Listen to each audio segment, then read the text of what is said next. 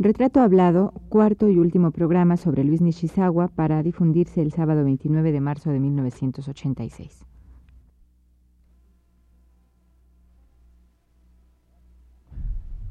Radio UNAM presenta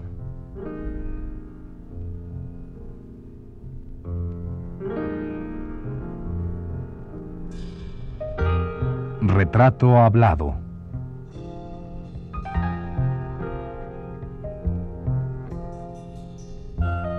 Luis Nishizawa.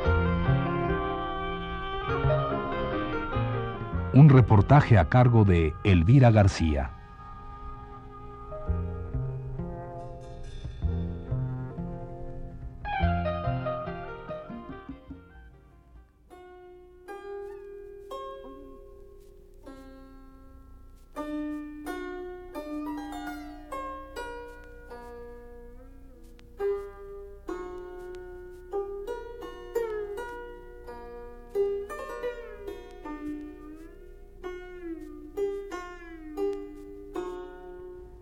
Hoy hemos de concluir el retrato hablado que dedicamos a Luis Nishizawa, hombre silencioso, pero artista que ha tomado grandes retos, llevándolos a buen término, incursionando en técnicas, corrientes y escuelas, sin quedarse en ninguna, sino teniendo esa sabiduría de entrar y salir de ellas, dándoles uso para expresar sus más hondos sentimientos.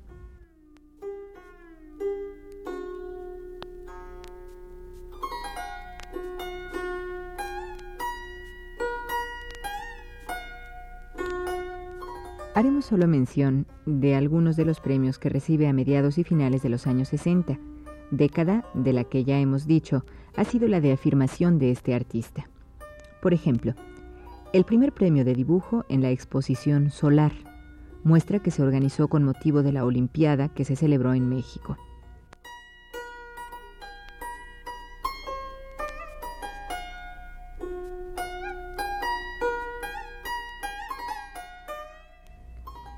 Pero vayamos directamente a otra de las obras murales importantes de Luis Nishizawa, aquella que realizó en la Unidad del Seguro Social en Celaya, Guanajuato, y que fue la primera obra monumental realizada en cerámica que se ha llevado a cabo en México.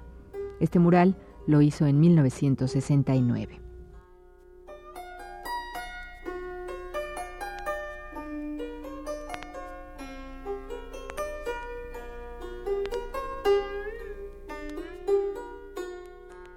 Maestro, vamos a hablar de otra cosa. ¿Cree usted que el tiempo, es decir, yo hice esta reflexión eh, viendo un poco lo que ha sido su, su desarrollo en el arte. ¿Cree usted que el tiempo y la espera rigen también para la carrera y la obra de un artista? Para que la carrera y la obra de un artista fructifiquen. Usted, lo digo porque usted debió esperar, si no hago mal las cuentas, hasta 13 años para ir en un viaje a Japón, por, en un viaje por, Japón y luego por todo el mundo, a conocer la pintura universal, supongo, y a, exhibir personalmente su obra, ¿no? Más bien fue un viaje de estudio. Me, nos concretamos, mi esposa y yo, a, visitar los museos solamente. Pero esto, eh, lo que yo digo es que, que pues pasan 13 años, creo, ¿no? Desde que usted hace su primera exposición hasta, pues, sesenta y tantos, ¿qué es esto, no? Bueno, lo que pasa es el... Y yo siempre, nunca quise vivir de la pintura, o sea, eh, siempre me llamaron para dar clase de pintura y no quise. Eh, querían que yo diera clase en mi casa de pintura y tampoco quise. O sea, de que me eh, trabajé lo mío lentamente, sin importarme el tiempo, sino buscando una pues digamos, cierto dominio. Por eso es de que... Debió haber sido difícil, ¿no? Realmente vivir exclusivamente de, de, su, de su creación, sin apoyarse en las clases. claro. Bueno, es la vida de todos, es igual siempre, ¿verdad? Sí, muy al principio muy difícil, pero... Pero sí, ese es un caso muy común de que, de que los artistas eh, dan clases, ¿no? Bueno, generalmente, incluso todos los grandes pintores han dado clase al principio, ¿no? Las clases es un paracaídas para el artista, que le permite al artista eh, trabajar. Henry Moore decía que gracias al magisterio él había podido eh, desarrollarse como escultor, ¿verdad? Y yo creo que tiene razón, al principio hay que dar un poco, bueno, clase. En mi caso, yo afortunadamente eh, no tenía ambiciones así personales de, de dinero, cosas por el estilo. Me bastaba con poder comer y poder tener materiales para seguir trabajando. Por eso es de que incluso actualmente, por eso expongo muy poco, ¿verdad? Sí, eso también es bastante eh, llama la atención en su en su trayectoria, que ha expuesto muy poco. Sí, sí, no me gusta exponer. Eso de la fama y esas cosas, ¿no? Bueno, eso es, este, los premios y eso es, este, ¿cómo puedo decir? Claro, es muy, eh, se siente uno alentado con un premio, cosas por el estilo, pero eso no es lo importante, ¿verdad? Lo importante es crear una obra.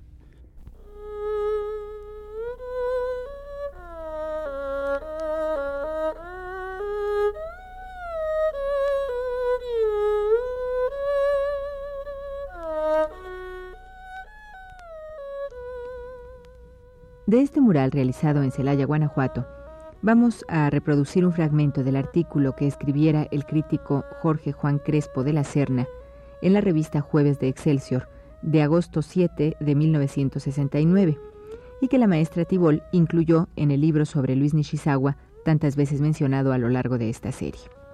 El texto dice así.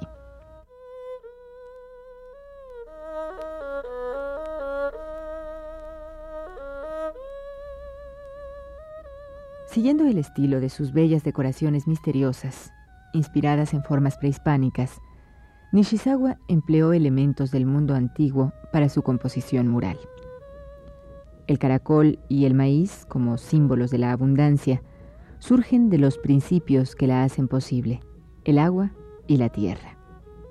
También están el sol y la luna como poéticos polos de un mundo positivo dentro del cual el hombre avanza hacia el progreso y la realización de sus ideales. El mural que convierte a Nishizawa en un moderno ingeniero de formas cumple con su función social e histórica, al decorar un edificio de servicio público y al continuar dentro, en la mejor forma, la tradición del muralismo nuestro.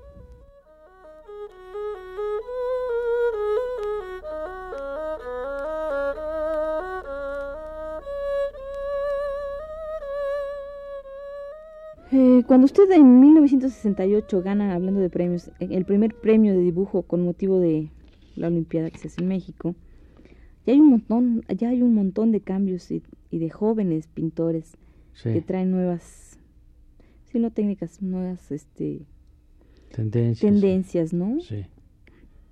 ¿Y qué, cómo, cómo se ubica usted dentro de todo este movimiento de cambio? De, bueno, de hecho se da desde los 50 cincuenta y tantos ya Cuevas y Gironella y todos ellos, ¿no? Sí, propiamente desde los sesentas es cuando hay ese cambio radical, en que cuando el grupo de, un grupo de pintores quisieron enterrar la pintura mexicana, ¿verdad? Propiamente fue en los sesentas. Sí, realmente fue ya ya, ya pasado los sesentas. Yo he sido siempre fiel a mí a mí mismo, ¿no?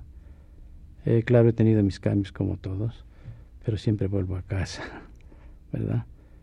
Eh, el hecho de que yo haga una pintura a veces realista no quiere decir que, que yo desconozca o que eh, que niegue usted que niegue exactamente el valor de el otras valor de otras de otras búsquedas no lo que yo hago es lo que a mí me gusta sin importarme si estoy dentro de tal o cual tendencia, que es lo más. Yo pienso que la libertad para el artista es lo más, lo que más vale, ¿verdad?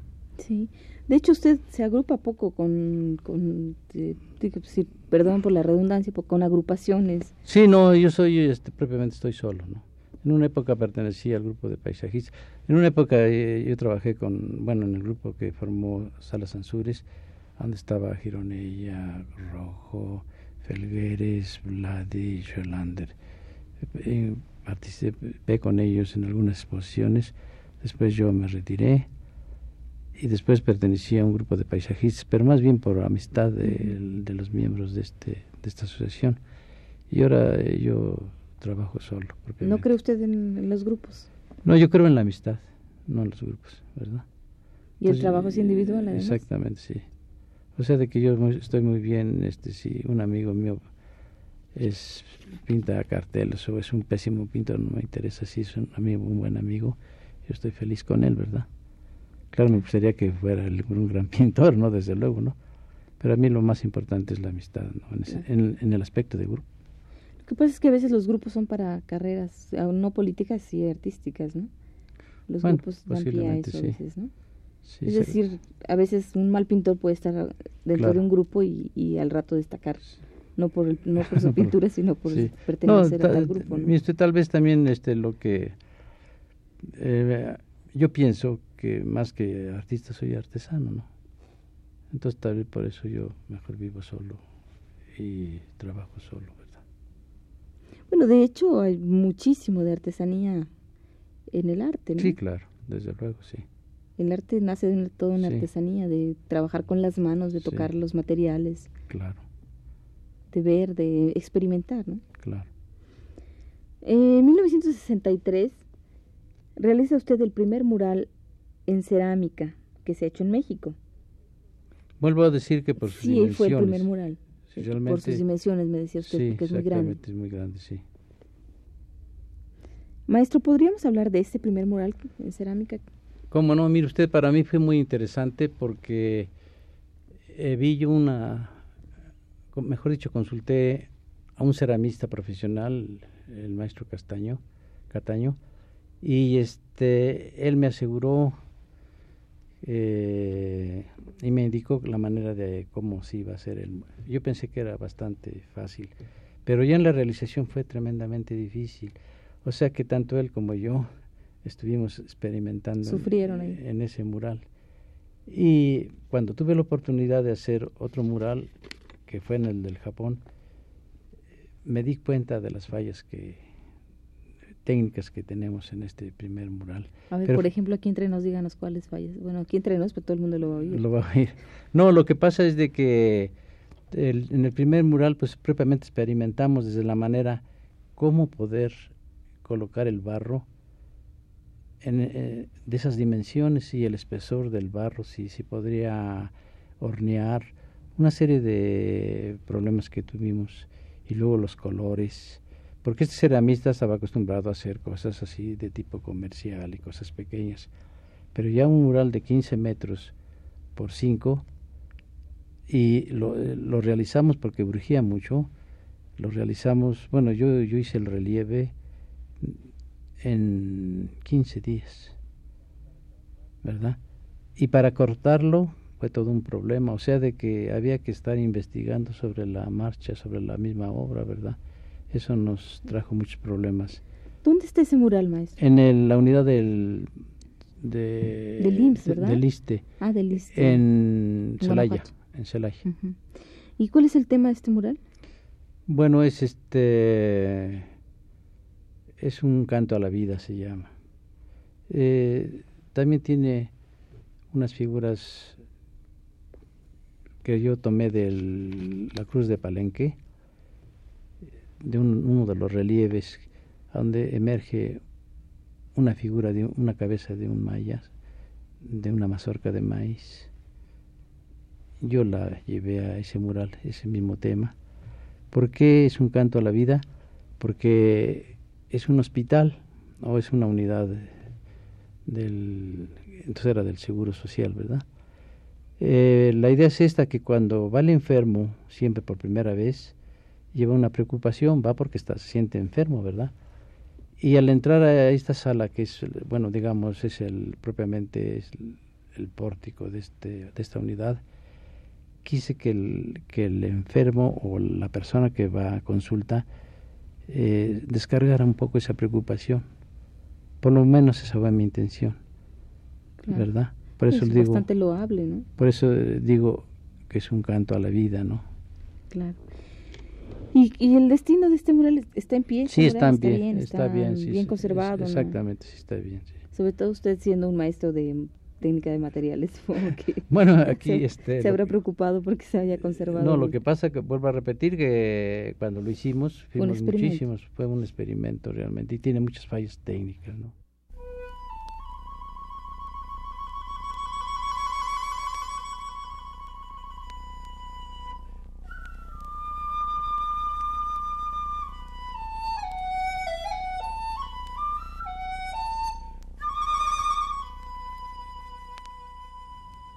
La realización del mural en la ciudad de Celaya, Guanajuato, coincide con su tercera etapa de búsqueda, aquella en que, asimilado el arte oriental, se muestra ya en sus dibujos, en sus tintas.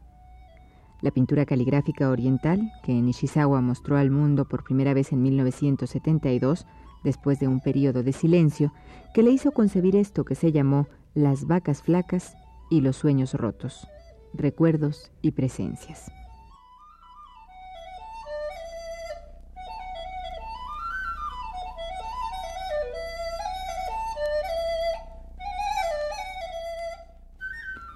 De esta etapa, la maestra Tibol dice, Nishizawa continuó el tema encarado por maestros como Rico Lebrun y Mauricio Lasansky, el hombre contra el hombre, y se reafirmó como un dibujante completo, talentoso, profundo. En los dibujos de los 70 se da una amarga batalla de cuerpos que se agreden, se disminuyen, se aniquilan. Nishizawa Pareciera ilustrar un canto épico cuyos versos desconocemos.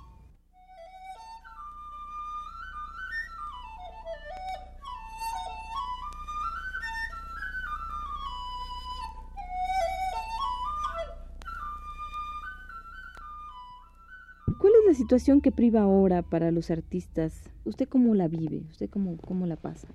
Pues personalmente yo la paso muy bien, ¿no? Pero yo, mire usted, este, en mi época solamente habían dos galerías, que era la de Inés Amor y una galería eh, que estaba en Venustiano Carranza, que no recuerdo. O sea, eran las... Claro, había aparte del instituto, ¿no? Y para... era dificilísimo exponer para los jóvenes. Por eso es de que nació el Salón de la Plástica Mexicana, que formó Gamboa con Susana Gamboa para que los artistas se desligaran un tanto de las galerías, de la galería, ¿no? De tipo comercial y pudieran vender sus obras a un precio más cómodo y también para dar cabida a jóvenes. Los primeros que entramos fue Celia Calderón, Nicolás Moreno y yo, porque antes era dificilísimo. Ahora, en la actualidad hay un sinfín de galerías, o sea que los jóvenes tienen este, las puertas abiertas hay salón de pintura, salón de grabado, salón de dibujo, arte joven. Bueno, hay muchísimos eventos a donde el joven puede mandar sus obras y eso ha perjudicado, pienso un poco, el estudio de las artes.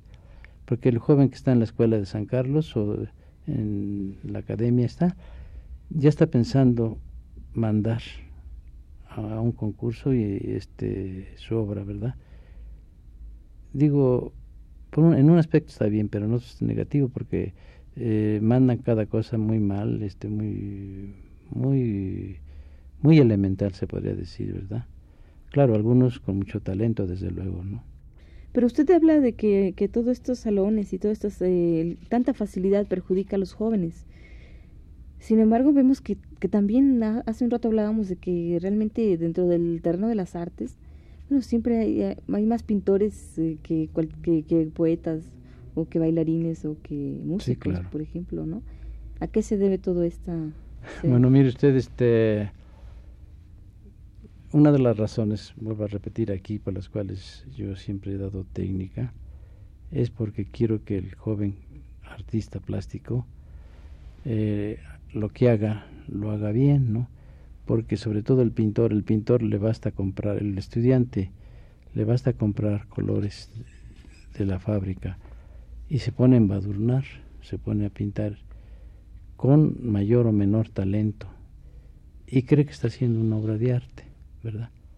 Cosa que no lo hace en grabado porque en grabado requiere el dominio de una técnica. No lo hace en escultura porque en escultura también necesita el dominio de una técnica. No lo hace en fotografía porque necesita cierto dominio de la técnica. Y en la pintura no. En la pintura cualquier joven que compra los colores se pone a embadurnar, a veces con cierto gusto o a veces con mucho talento, y puede hacer un cuadro, ¿verdad?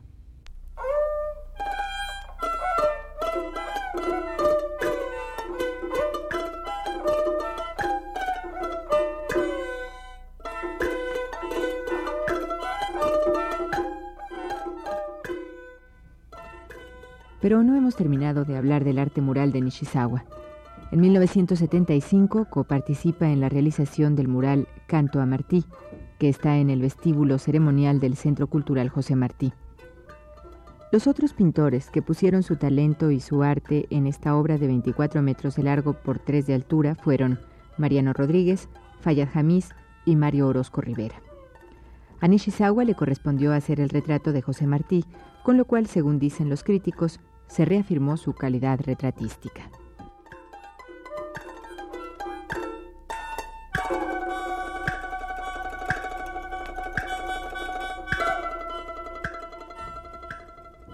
El mural más reciente, ideado y realizado por Nishizawa, está en Tokio, Japón, y se llama El espíritu creador siempre se renueva. Está hecho a base de cerámica, como el que hizo en 69 en Celaya, Guanajuato. El de Tokio retoma algunos elementos del mural que hizo en México, como son el agua y el sol. Esta obra de Japón la realizó en 1981.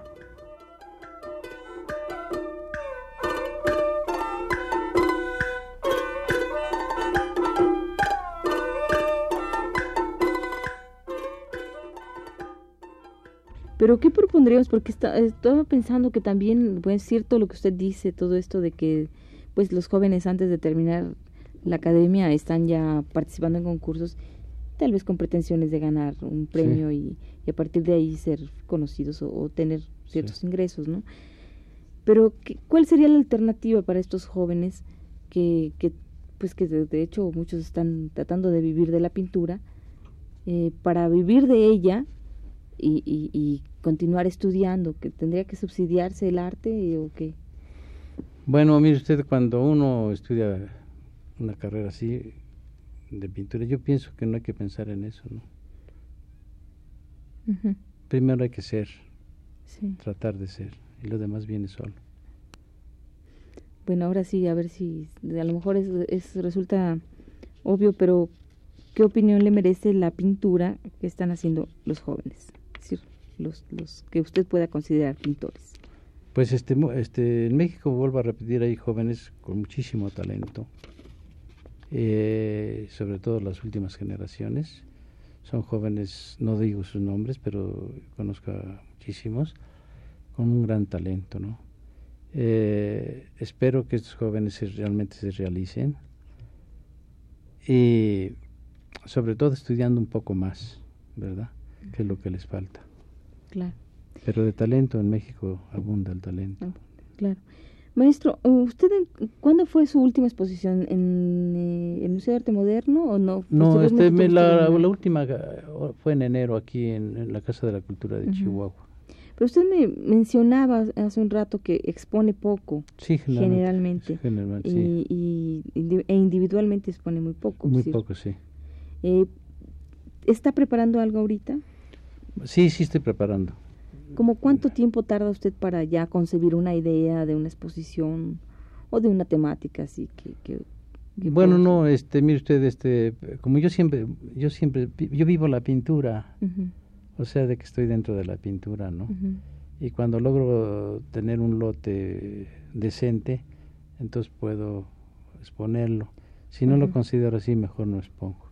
Ajá. Se, se, espera un tiempo exactamente sí por eso hablaba hoy un poco del tiempo. Yo creo que usted tiene esa sabiduría de, saber esperar. Eh, ¿no? No, me, no me importa el tiempo, ¿no? Claro. ¿Cuál es su proyecto más ah, inmediato o mediato, maestro? Pues eh, parece que vamos a hacer un, bueno, voy a hacer un anteproyecto para un relieve muy grande para el Museo de Arte Moderno de Toluca. Este museo, este edificio lo están remodelando porque es un edificio que era, iba a ser para un observatorio y ahora va a ser el museo. Lo están remodelando para eso y estamos proponiendo un mural. El arquitecto en jefe eh, ha, pedido que se haga un mural y va a ser muy grande, 100 metros cuadrados en relieve de piedra, o sea que va a ser de piedra. Un mural en eh, recinto, la piedra más más dura que hay en México. Recinto, sí. En recinto, sí. Esto ya usted está trabajando ya sobre los... Bueno, hemos venido hablando ya desde hace tiempo sobre este, pero todavía no comenzamos en firme, ¿verdad? Empezará usted pronto. Sí, claro. Maestro, y de, ya vamos a terminar la entrevista.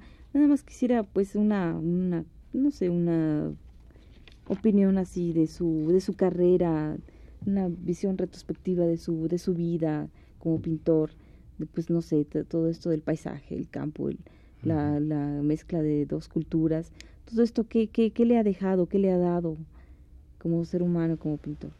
Bueno, mire usted, este, en, unas, en cierto aspecto he sido una gente feliz, ¿no? Digo porque he podido hacer lo que a mí me ha gustado. No me ha importado eh, este, el dinero, no me ha importado la fama, o sea, me casé muy tarde, con tarde de realizarme como artista. Y es lo que pienso que, eh, por eso digo que, que he sido hasta cierto punto feliz en ese aspecto, porque he podido hacer lo que he querido. Sobre todo, he sido muy libre yo pienso que la libertad es lo más grande que puede tener un hombre, ¿verdad? Sobre todo el artista.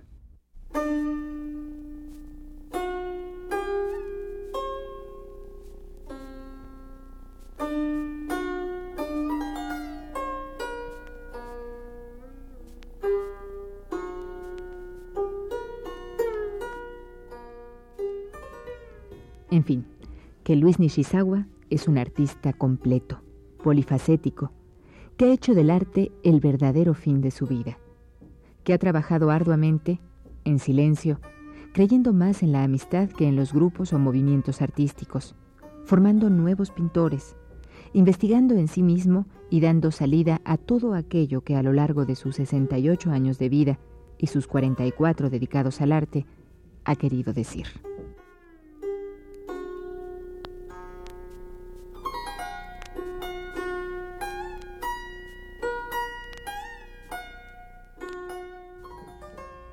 Esta fue la cuarta y última parte de la serie dedicada al artista mexicano Luis Nishizawa.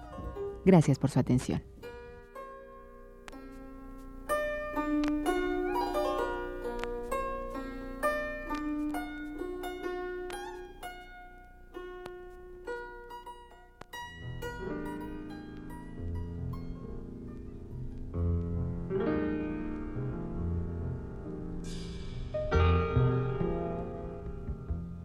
Radio UNAM presentó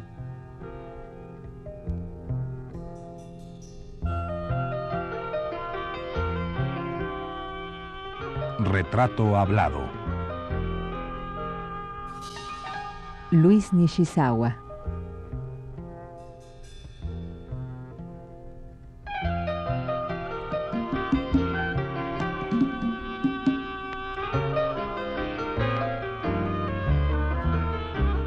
reportaje a cargo de Elvira García.